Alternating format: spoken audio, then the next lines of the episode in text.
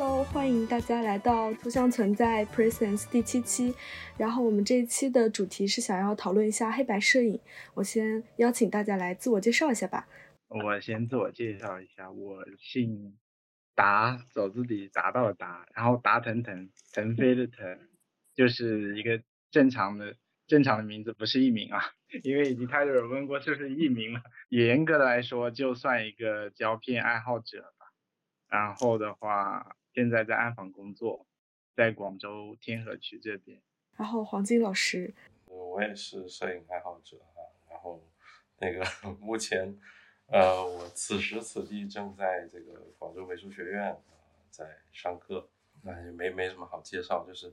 啊，反正就就混这口饭吃的人吧。哦，好的，周洋老师。我是一个呃摄影创作者，然后也是做了一些摄影相关的翻译，大概就是这样吧。大家介绍都非常简短，那就不如介绍介绍大家的作品吧。那周阳老师就接着说一下自己目前创作的作品吧，就是跟黑白摄影相关的。其实严格来说，我不是说专门都只使用黑白，就是我可能会根据每个不同的项目，然后去选择。呃，彩色或者黑白，或者是有一些是混合的，但是我一直是在用胶片这个媒介，胶片当中可能有的时候会用彩色，有时候会用黑白，然后现在主要有一个黑白的作品，就是在一五年开始拍江南园林的一个系列，叫不朽的林泉，这个是完全是使用黑白去进行的。然后试用的是四乘五的大画幅相机，这个项目可能跟这个关系比较多一点，所以可以稍微多说两句。就是主要就是拍苏州、还有上海、还有无锡这边一些比较传统的江南园林，就是古代的这些文人园。然后他们本身建造的时候就是古代文人的一个像是理想家园一样，所以我现在也是把它当做一个不同于现实的时空。就是它可能是跟鬼神关系更密切一点，呃，可能跟我们传统那些什么志怪啊，然后就是聊斋啊这些故事里面，经常会书生在园林里面遇到一个女鬼或者遇到狐狸啊之类的这种故事，所以可能是把园林作为这样的一个想象。另外，它也可能是。道家里面的一些就是福地洞天的概念，或者仙境啊仙山的一个概念，大致上就是这样，就是它其实是作为一种。呃，超自然的存在。然后，谢谢谢谢周阳老师，因为我也是在这次 talk 前，然后去找了一下周阳老师的一些访谈什么资料什么，然后我就听到那个小宇宙上另外一个博客叫医术嘛，然后就是刚好聊了一下周阳老师这个系列，然后就是如果大家有就是对这个系列多一点兴趣，就可以再继续听一下那个博客的节目这样子。黄金老师来聊一下自己的作品，最近不是刚好要出版那个新书嘛，就是可以聊一下那个方向。就是我倒是一直都在用黑白的胶片在拍，然后，但是我跟周洋老师刚好相反，就是我最近，呃，把我的相机的画幅都缩小了，就幺三五相机变成了一个这个大概四分三这样子的一个，就比半个还要小的一个这样的底片啊，然后去拍一些，呃，内容其实跟老实说跟以前没有太大的。你说这种，呃，能区分的、能说的很明白的不一样啊，就还是还是一样的那个拍摄的形式，但是，呃，总结一下就是就是最近一直在这个追求的是这种比较单纯的这种黑白摄影的形式美感吧，也并没有太多的说，呃，项目啊那些，对对，我一直一直没有。太多这种项目，对，我，最近在做的事情就是不停的去 尝试着减少信息量，啊，减少一个照片的信息量啊，然后去去看能不能通过这种形式来，呃，寻找一个单纯的形式美感，嗯，就是这样子。就是我最近的状态可能跟黄金老师会比较像，因为我最近一直在拍幺幺零和半格的胶卷黑白的，就是小画幅。往小画幅方向走了蛮多，就是不太说像以前那样会拍很多的类似于中画幅的，因为组那本书其实就是中画幅，整个系列都是中画幅拍摄，然后拍了一些关于家里的事情，其实严格来说，是一个比较不那么正规的家庭影像记录，然后里面会有很多的跟家里相关的一些文字性的东西，可能画面上会跟黄金老师最近的状态会比较像，之前那个整体以灰调占主要一个画面的视觉，就是没有太多的丰富的影调，基本上是灰色的。其实创作的时候就有在想，呃，为什么到底要去拍胶片这个东西？然后我到底是要做暗房还是不做暗房？是后期数码化还是说要用暗房这个东西？而最后还是选择说用数码化这个东西来达到最后想要的一个效果。包括有使用闪光灯啊，这些一系列的扩充。因为拍摄家庭这个系列，其实并不想说它有太多的一个很丰富的影调去讲这个事情，也不希望说它是一个很强烈的表达，就希望说它稍微平静一点，缓和一点。哦谢谢糖糖。那我想问一下，大家是从一开始就是拍摄的初期就选择了黑白胶片的这种媒介吗？还是说其实有经过非常多不同的尝试，然后最后选择的是黑白的胶片？可能以前采访会讲的比较。呃，比较高大上一点啊，就是讲的比较理念一点。但是现在回想起来呢，首先一个刚开始选择黑白的原因是便宜，非常的便宜啊。那么彩色如果它很便宜的话，我会带两台相机出去，一台黑白，一台彩色。对，就是现实不允许，所以我彩色那一 part 就用手机代替了，啊，就用手机代替了啊，然后。呃，因为就是数码它偏大，所以其实手机可以代替这个事情嘛。反正我不需要太高的画质嘛。黑白这个东西，后来我想了一下，为什么这么依恋啊？因为中途也曾经呃，在那个很流行这个冷风景、很流行新地形的那段时间，我也转过这个彩色啊，但是始终还是觉得不太舒服啊。后来我。最近想了一下，这个原因可能是黑白胶片它的这个适应性更强，就是它可以适应各种各样的环境，就是比如今天天气不好，或者来到一个很丑的地方，就这个时候黑白会比彩色要舒服些、方便一些啊，就能够适应这个丑的地方。对我来说，其实拍照这个东西有很大一部分是为了满足我自己的这个行为需求，就是就是我得拍。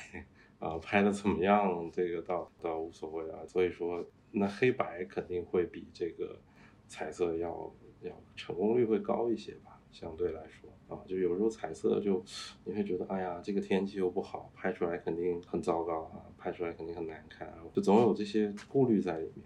虽然可能最后还是会是个好的照片，但是嗯，就心心里面不太爽。所以这个是黑白对我来说，呃，最大的一个吸引力吧。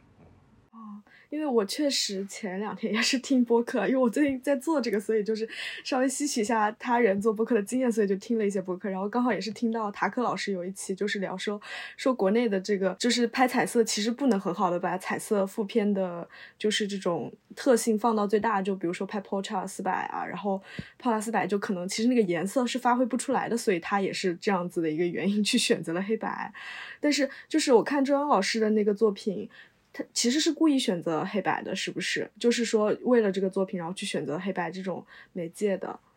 就当时是为什么会选择四五呢？就是然后为什么会选择黑白呢？呃，我其实是根据不同的拍摄内容去选不同的画幅，还有黑白或者彩色嘛。然后园林这个一开始其实也是用过幺二零的，但是一开始就选择的是黑白，因为其实。我反而是觉得黑白它是一个不那么现实的媒介，或者说就是它给人的感觉不那么现实，因为它可以去掉色彩之后，它其实是呃会给人更多一些想象的空间嘛。然后就像刚刚黄金老师也说的，我就想到一句话，就是黑白遮白丑，就是有一些有些东西可能它本身颜色比较杂乱的话，然后其实你又不想要那么现实的情况下。其实黑白它就可以把那些杂乱的颜色给给过滤掉，呃，比如说，因为我在我在拍园林嘛，就是园林现在有的时候它作为一个旅游景点，它里面总是会有一些乱七八糟的，比如说什么垃圾桶啊，或者有一些标牌啊之类的东西，然后呃，我也不是说每一次取景都一定是能够把它们避免掉的嘛，所以呃黑白的话这些东西就不会的那么不会那么扎眼，呃这个是一个，还有一个就是园林我一开始去拍它其实是一个呃算是一个小的委任项目，是我跟上海软山城市遗产保护基金会一个合作，然后当时我说的就是说我要我要晚上去拍。呃，晚上它是不开的时间，就是我不想要有人，呃，然后我想用长时间曝光，因为那个时候是翻译当中看到了一个德国摄影师的一个方法啊，他什么拍人的时候拿就是在黑的房间里面，然后拿手电筒去照那个人啊，然后把那个人一点点照出来那样子，所以我想说，哎，好像蛮好玩的，就是我要不在园林里面尝试一下。就是长时间曝光，然后用手电筒去照，把那个把那个景可以一点点照出来吗？呃，所以因为我想晚上长时间曝光，那个彩色有的时候它会很难控制，它那个颜色可能会很怪。呃，手电筒那个光，那个白光，到时候它可能会变成绿的或者蓝的什么的，就就很很怪。所以我想可能黑白一开始就觉得比较好控制一点。嗯，就一开始就选了黑白，然后就觉得说，哎，其实效果还不错，因为本来，呃，就是在那边拍的时候就开始有那个，呃，超超自然的那那种不是现实的那个概念嘛，然后就觉得哎这个这个概念跟黑白还挺搭的。其实我现在如果出去旅行的话，就是，呃，有的时候也会去带黑白的幺三五的胶片出去。就是旅行当中随便拍一拍，这样拍出来的风景，有的时候就可能也跟现实稍微拉远一点距离。谢谢庄老师，腾腾，我有看你的在公众号里面写，就是你是故意会去把这个黑白的影调给它拉的非常的平，对吗？就是这个是刻意的去做，是不是？对，这个其实当初没有拍之前就想好了，想要去呃达到这样一个效果，前期用到闪光灯。然后的话，胶卷也是使用的一一个比较冷门的叫 Ritual Pen 的 Soft 三二零这个卷，然后还进行了破冲。所以说，其实拍的时候就想着，我不需要说它有很多的影调，很多的内容，就说希望大家更把所有的注意力集中到抛去那些丰富的影调，集中到这个画面本身后面的内容里面。所以就是大家在这作品创作之前，就是有想好说，呃，用黑白，然后后面再是去暗房输出吗？是一般大家都是暗房输出吗？还是后面就是直接扫描，然后输出成数码的一个形式这样子？如果是我现在拍的话，我可能会选择暗房输出，就是因为工作方便，就是它输出更方便一些。其次是一个尺寸的限制，如果我用暗房去做输出的话，相对来说我能做的。一个尺寸输出会更小一些，它的尺寸限制会更大一点。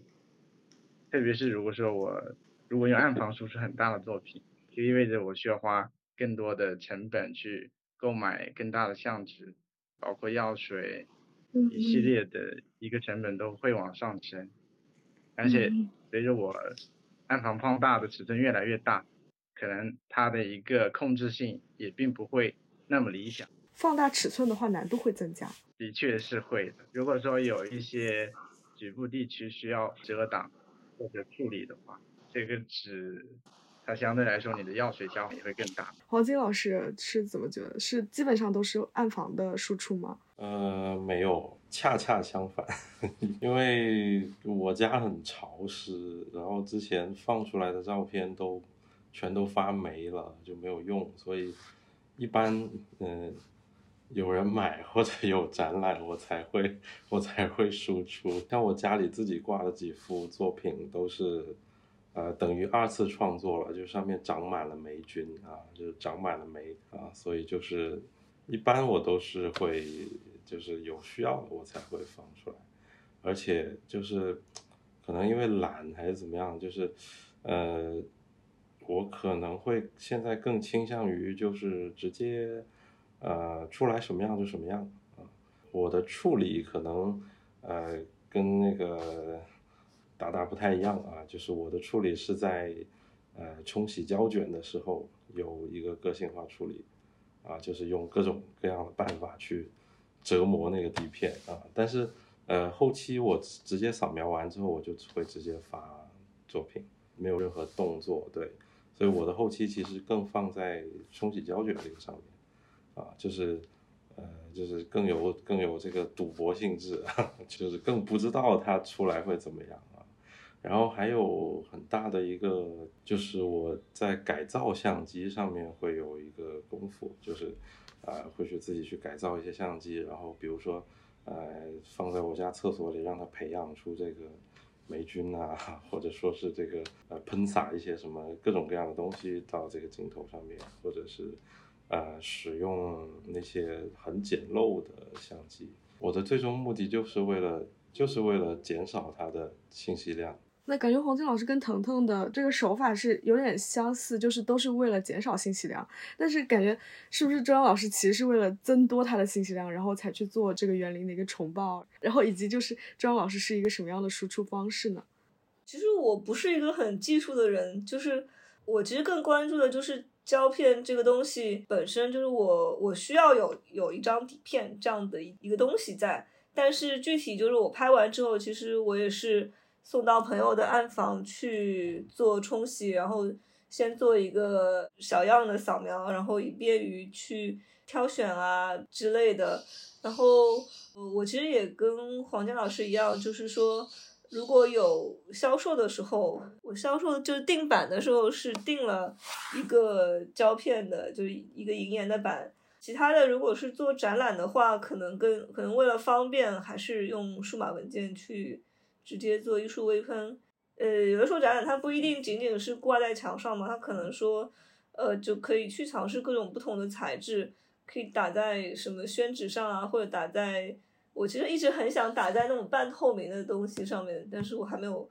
具体尝试过，可能以后可以去试一下。是那个叫硫酸纸吗？呃，不，不是硫酸纸，就是沙沙啊一样的。那种东西或者绢啊之类，就是可以挂在挂在那边非常大，然后人人可以在里面穿来穿去的，就那种感觉。因为一直想一直想用摄影的方式去，就是在展览当中，如果说能够去还原一个园林里面走来走去那种回廊的那种感觉，可能可以去尝试用一些各种不同的材料去打。所以这一点就是我还是会去做一个扫描，然后然后电脑上可能会稍微做一点对比度啊这些的简单的调试。屏幕上满意了之后，后面比如说如果要去放映颜的照片，那也有一个大致的参考，然后可能就会跟暗房的老师一起在里面看的时候，就可能有一个至少我们心里有个底，知道大概的一个方向是怎么样的。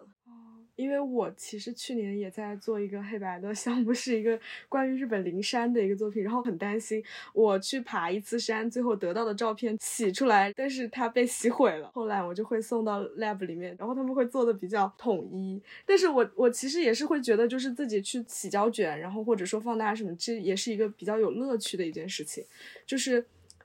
未知吧，就是不确定性。在我接触摄影之前，我其实没有接触过暗房，就是我的成长的年代，就是没有去那个系统的接受过胶卷这种媒介。我最初接触的就是数码，所以洗胶卷这件事情我就不太会。去学校学了摄影之后，然后我发现其实洗胶卷是一个非常严格要求。各种温度，然后各种就是非常精密的一件事情，这跟我之前理解的，就是在我没有学习这个胶片媒介这个时候理解的摄影其实不太一样。就是我理解的其实没有那么精密，就是自己在学校里面也会学怎么去洗，然后怎么去做暗房，但是还是。觉得自己因为不像那些做的非常多的人，就觉得没有那个信心去自己洗胶卷，所以我觉得就可能这个黑白的技术层面上，其实要求的就是可以操控的事情还特别多，所以我觉得就是能够去做一些胶卷上面的这种后期的呃空间也会比较大，就会比较有意思一点。就我想。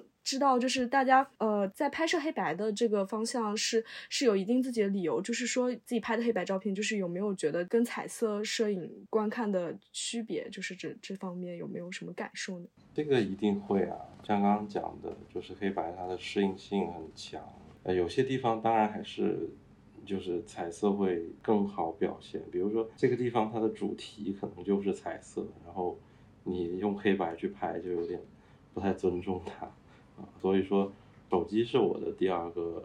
相机，我会彩色的东西会交给手机。然后现在发现手机的这个实用性也很高，就比如说啊去海里游泳啊，可以套个那个水袋子，然后就直接就去了啊，然后也能拍到很多照片。所以说。这是一个互补的一个东西，就是彩色和黑白。可能我是这个美院系统出来的人，包括我现在教学生，我也是，呃，你们要拍彩色，但是你们必须要学黑白基础，啊，就是因为黑白基础其实是一个就像是我们学素描一样的，啊，它是一个结构啊，它是对光的一个感受，还有就是灰度的感受，因为你没有灰度感受的话，其实拍彩色也拍不好。所以说，在教学的时候也会要求他们会先学这个黑白。那就是有没有什么具体的点说啊？这个地方我觉得它就应该用彩色，那个地方我觉得它就应该用黑白，就是会有这样直觉的感受吗？还是就是说有什么特定的选择之类的？有啊，就比如说，因为我在海边嘛，所以我是很喜欢下海的啊。然后在海里，这个颜色这种变化是。真的是你用黑白拍真的很苍白，所以我会经常这个挂着这个挂着这个塑料袋的这个手机，然后就就到海里面去拍啊，这个反而会反而会自由很多。嗯，我平时出去拍的时候都会带两个后背，一个彩色，一个黑白，我都会拍，就是我的彩色和黑白是可以说是五五开。就是一半一半都会有，比较倾向于就是我看到这，比如说我看到一个我想拍，直觉上他告诉我说我应该是拍彩色还是拍黑白，我首先我会相信我的直觉多一点，拍之前我会再问自己一次，我到底为什么要用彩色，还是为什么要用黑白？我会想，可能想个几分钟，然后我再拍。但是其实大部分时候它是一个很快的决定，就是还是直觉性，但很快。就做了这个决定，就是你在后期去翻看就是自己的照片的时候，就你扫描的时候，然后你会就是通过，比如说你可能在同一个地方拍摄相同的一张彩色或者一张黑白，你会觉得就是同一个地方，然后不同的这种彩色跟黑白会让你有什么不同的感受吗？就是我可能不太像其他的摄影师，一个场景会拍几张，就是我只给自己一次机会，就是错过了，那就是没有缘分，就错过了就错过了，我不会再去补拍。因为我之前就是最开始学习大画幅入门的时候，经常去做一些补拍，而且就是三天两头我要扛着个相机去拍夜景去补拍，就让我很头疼。所以到后面我就尽量就是在拍的时候就把这个问题给解决掉，就到后面我不会再去补拍，即使那一张我很想要，我也不会去。因为就是我觉得黑白和彩色也是就非常不一样嘛。彩色可能确实是信息量更多一点，然后黑白的话，它可能就更多的是一种氛围啊之类的。确实有有些场景可能就是就是适合彩色，然后有些场景可能就是适合黑白。像我之前也拍过一些肖像的项目，就是用彩色的，因为我觉得有的时候去别人家里面，尤其是呃有一些比较旧的那种装饰的话。就是八九十年代那种房子，那种就是色彩本身就非常的有，怎么说，可以传递很多信息。所以说，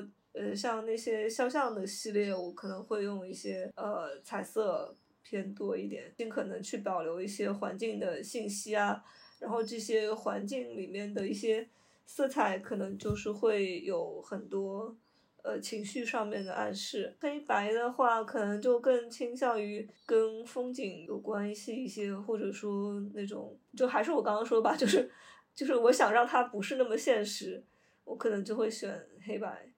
然后包括其实园林，我也不是说要去追求一个信息量。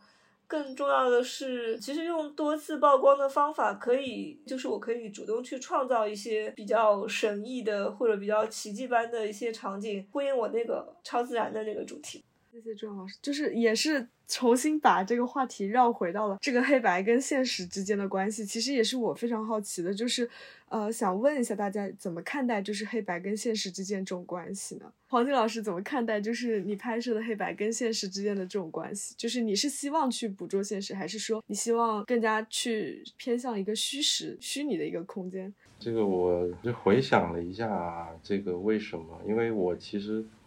原来是读美院的，然后喜欢的是画画，但是，呃，最后还是选择摄影的这个媒介啊，就是因为它真的很现实啊，只要是你用相机去拍，然后，啊，用这种正常的方式去做出来，它一定是很现实的，除非你看像那个李俊金那种，他是用版画的手法去做，啊，他可能就更更偏向于绘画多一些。但是又说回来，这个说到就是一个理念的一个变化，因为我以前的理念其实是，就你可以看到我之前就是那个莱卡奖那组，或者说早期的那个呃什么三三二二啦，然后那几组作品，其实现在看下来，呃，以前我觉得自己就是跟着感觉走，然后就去拍、去记录啊什么什么的，但是现在。呃，回想起来，其实那个时期更像是一个象征主义，啊，更像是象征主义，因为，呃，那个其实我脑脑海里是有一套密码本的，就是哎，比如说这个这个象征什么，然后我特别喜欢拍某种东西，那个东西象征的那种情绪，可能就是我的这个，就对上了我这个密码了，所以。那段时间其实是有点象征主义的倾向，现在呢会更倾向于这个怎么说呢？表现主义，比较放手去这个自动写作吧，这样的一个过程。所以说，又说回这个呃，就摄影的这个媒介，就是它它是一种冲撞啊，就是如果我是绘画，然后我去自由写作，去自由的去画，这样可能。呃，它的效果未必有摄影好。你画一个怪兽啊，你不觉得很稀奇？但是如果你拍到一个怪兽，你会觉得，哎，这个感觉是不太一样的。所以说，我很依也很依赖摄影的这个现实性啊。然后，但是又不会说完全像那个我称之为数码流派啊，就是那种高像素流派啊。我我也不追求他们的那种呃特别现实的。像古斯基他们那种，或者 Jeff Wall 那种荒诞感，我不是追求那种，我反而是追求这个稍微再回来一点点的这种呃介乎于绘画和现实的这样的一种模糊状态。谢谢黄老师，就是我从这个对话感觉像是是不是有一种摄影是处在现实跟你的个人记忆中间的那个部分，有种这种感觉，是是不是这个意思？呃。就是我在一个现实的框架底下瞎弄，但是我不会超出这个现实的框架。这个现实的框架就是我，我是用照相机去拍下来的，而且我坚持的不去，坚持的不去摆拍，或者是去，啊，这个在后期去绘画或者怎么样的，就是，呃，这是我在现实中记录下的东西，因为这个足够有现实感。但是我会通过这种，啊。比如说黑白，比如说这个粗颗粒，比如说这个很不现实的反差啊，或者是这个很不现实的一个时代感啊，让你觉得，哎，这个东西好像又是你平常所见，但是好像又有一个特殊气氛在里面，就是材料吧。对于我来说，这个现实世界其实是一个材料啊。然后我我其实是做一个重组这样的。的工作，正好也想接着黄金老师刚刚说的那个，说画一个怪兽好像没有什么，然后就拍到一个怪兽就会觉得很神奇。我觉得其实这个就是正好也是我自己拍摄的一个算是一个基础吧，因为其实我就是在园林当中是去创造一些看起来好像不太现实的影像，就是比如说石头上面可能会开花啊之类的，但是因为它是在一张底片上。所以我就会一直强调它是一张底片嘛，就是还是重新去利用摄影本身的这个呃证据的一个属性，但是我觉得这个就是这个所谓真实性或者物质性，它不是黑白带来的，它是摄影这个媒介自带的。因为摄影就是一八三九年那个时候发明，然后本来它会让大家觉得更加真实，不是因为它是黑白或者因为它是彩色，而是因为它是一个看起来好像不经过人的手，就是直接的那么快速的就能够把一瞬间给凝固下来，是这么一个过程，所以才让大家大家觉得哦，这个东西是一个更加真实的呃这个对世界的反应，因为看起来好像更加客观一些。啊，当然，就是后来大家会发现，OK，摄影也是主观的，就是你你肯定是可以选择你的镜头的方向嘛，那这就是一个主观。就是我还是一直比较欣赏罗兰巴特那个嘛，就是这个存在过，然后他认为这个是一个摄影的精髓，就是像刚刚黄金老师也提到，就无论如何，如果我们直接摄影。哪怕是那种摆拍，你也必须是就是相机前面有那个东西在，然后不管是你摆出来的还是你真的是那个抓拍下来的，所以这个是它跟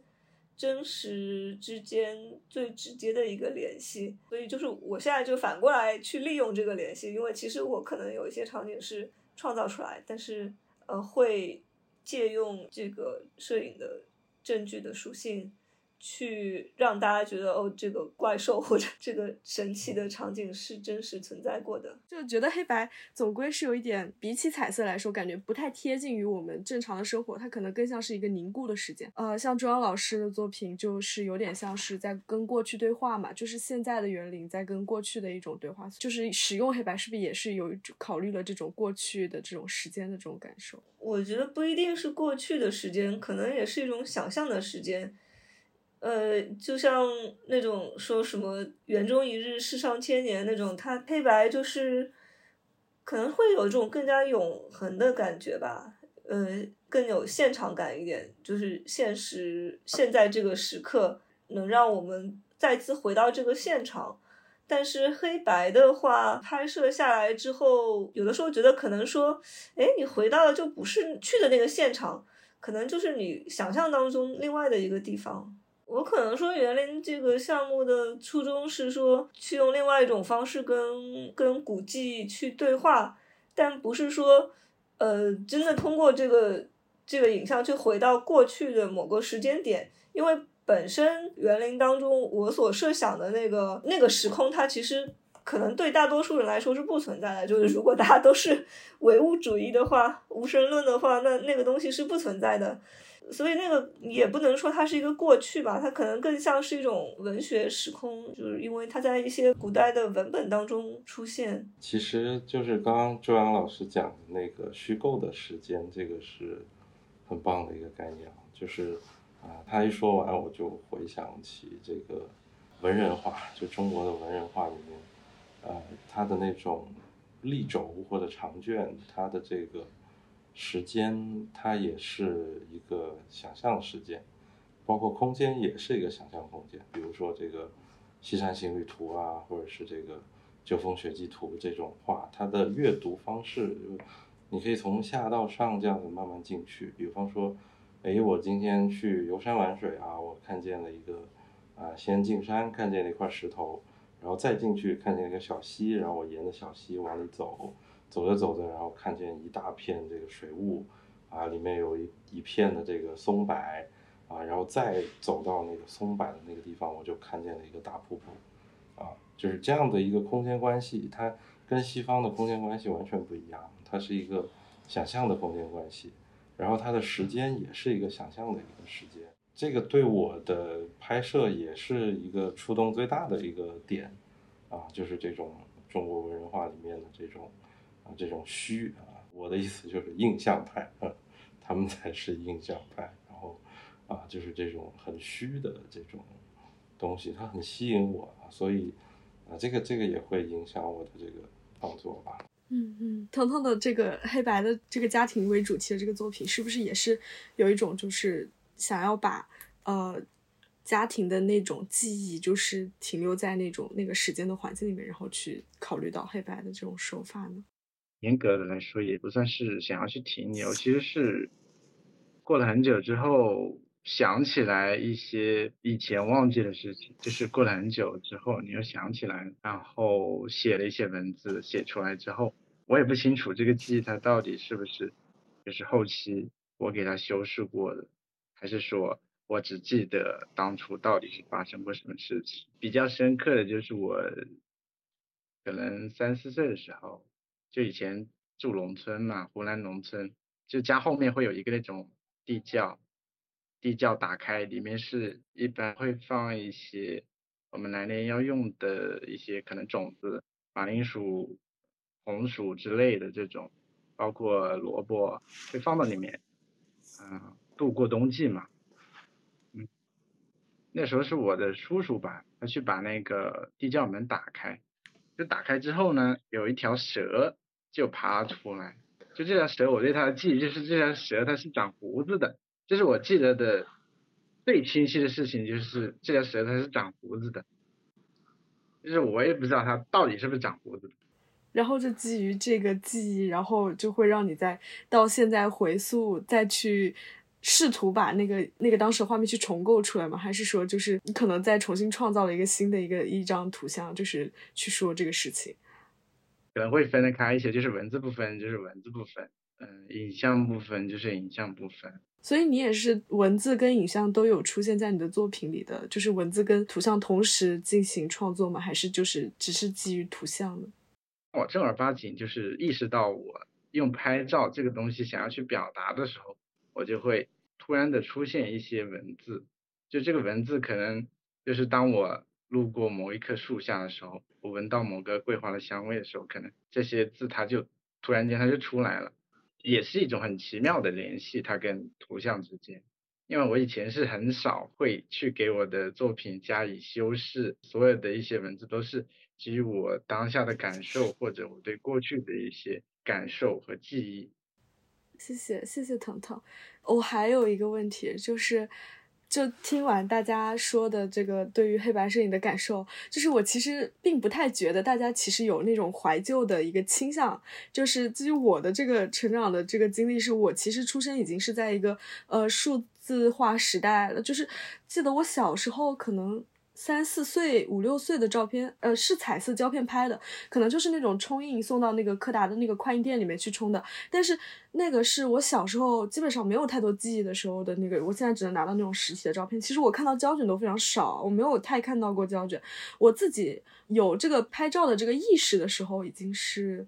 我想想，可能我小学的时候就已经是数码的那种小 C C，现在叫现在叫叫 C C D 相机，但是以前就还是数码相机，就那个时候已经是在接触数码了。就是说，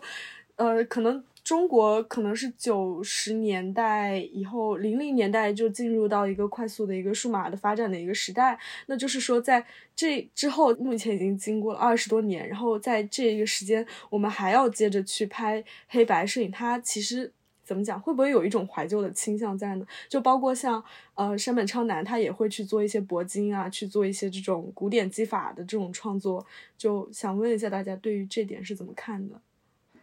我觉得怀是我没有觉得黑白一定是怀旧的，因为我反而觉得有一些有某些色彩可能是更怀旧一点。小学的时候是我会看我爸放那个黑白胶片，放黑白照片什么的。就我我爸是一个摄影爱好者，其他的工艺其实我我不是很熟悉那些工艺，但是我我相信就是每个摄影师他去用那些工艺的话，他肯定还是有一些呃除了怀旧之外的目的吧，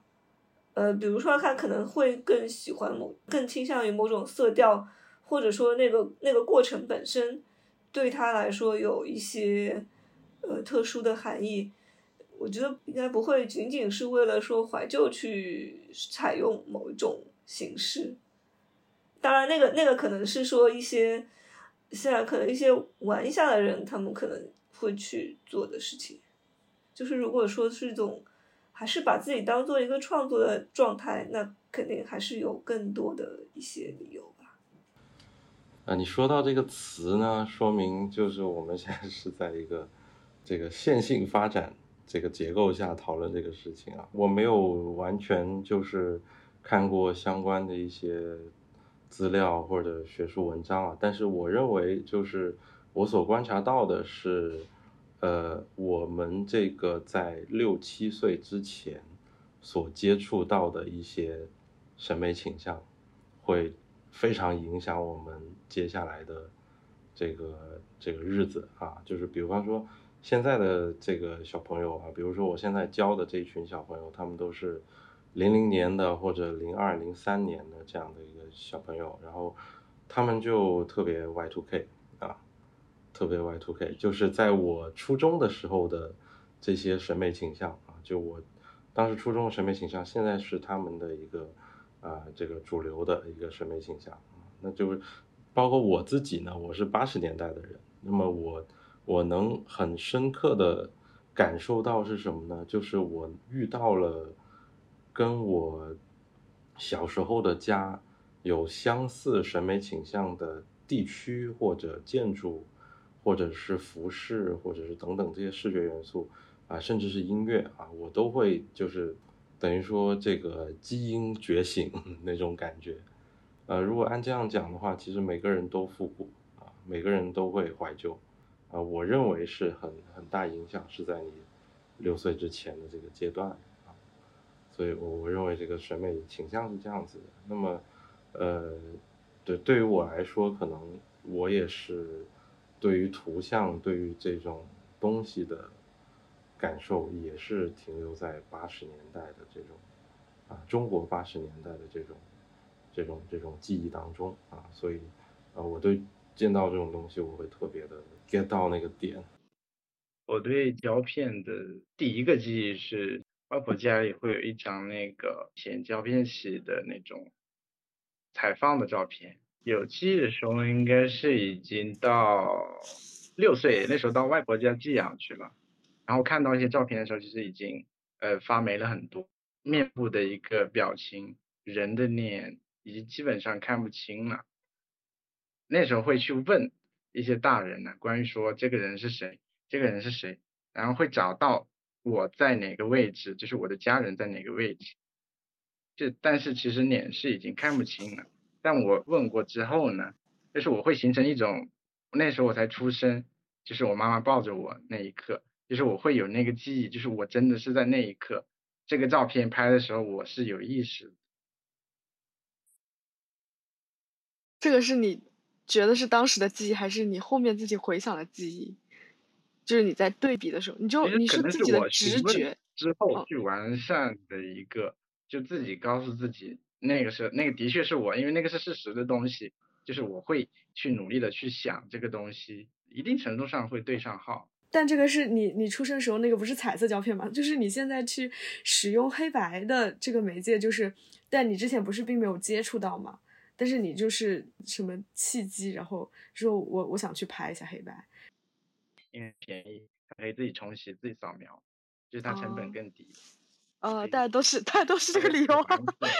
嗯，就是它可玩性，它的实践性会更多一些。我记得我做了一个比较有意思的实验，就是我自己调了一瓶那个 D 七六的原液，我冲了二十多卷，就是冲到后面那个显影倒出来都是有那种很多颗粒，它已经那个颜色已经 很很浓了，像那种铁锈一样的颜色，我还在继续冲，可能冲了有一个多小时了，我还在冲。最后冲到它就是完全失效了，但是到后面的一些卷都越冲越薄嘛，它扫出来的时候那种肌理感它就非常的强烈，就是它会有那种像那种杆菌一样的那种类似的很多东西在上面。嗯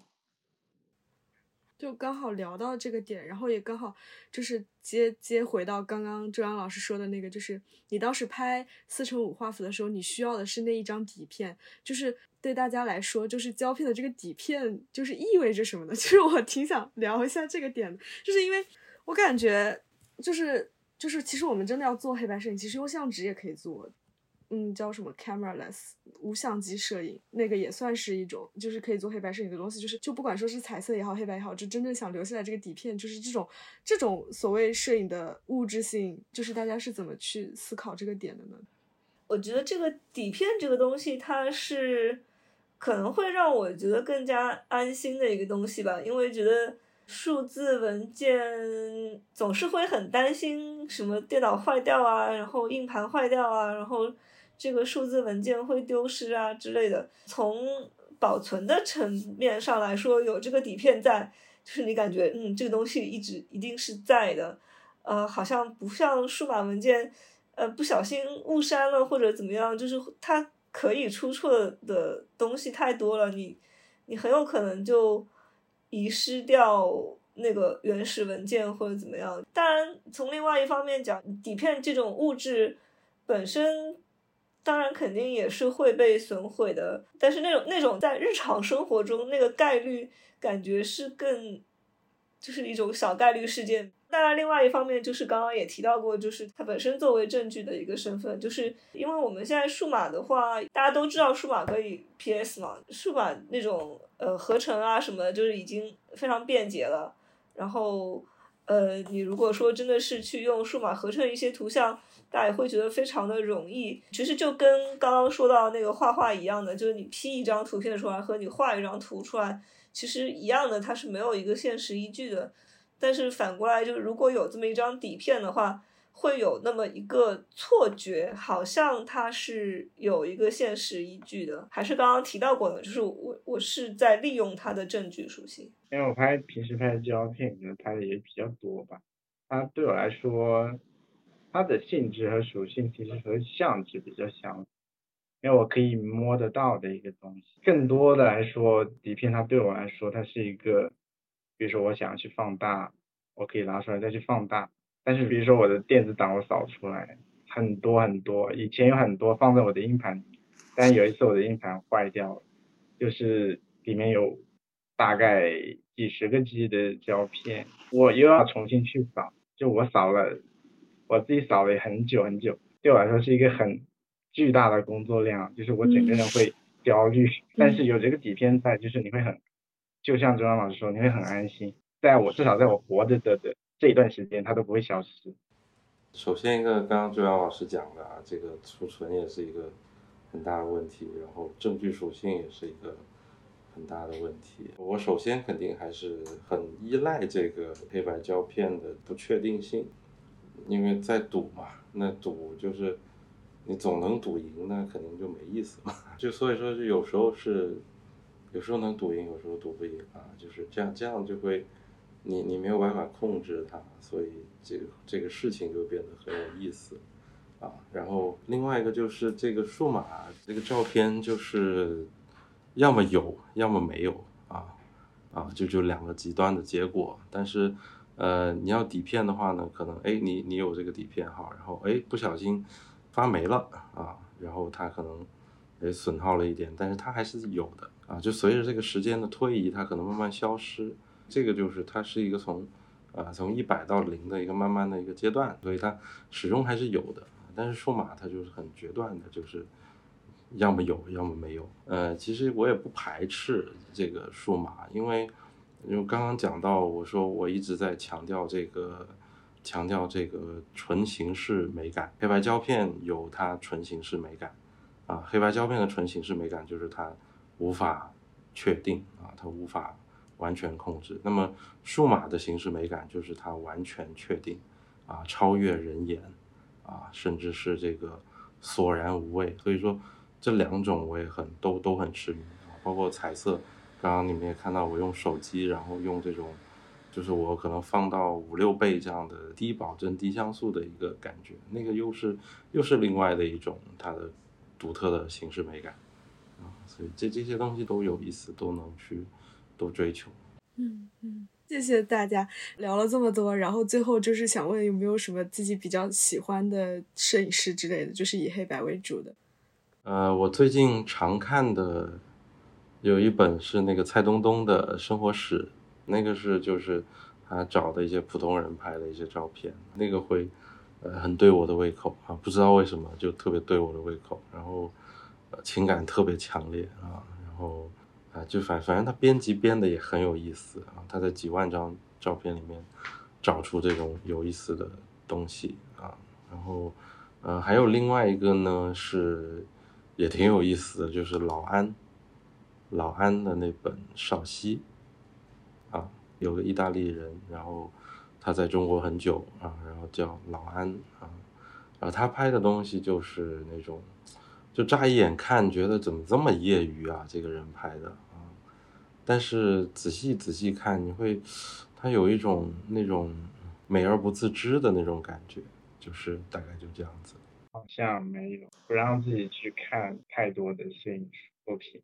嗯，我觉得我我喜欢摄影师好多啊，但是如果说以黑白为主的话，尤金阿 J 那个他拍的那个巴黎，我觉得还是还是非常喜欢，因为他的那种感觉还是跟我们日常看到很不一样。就是虽然他说他说的他的目的是文献档案嘛，但是你实际上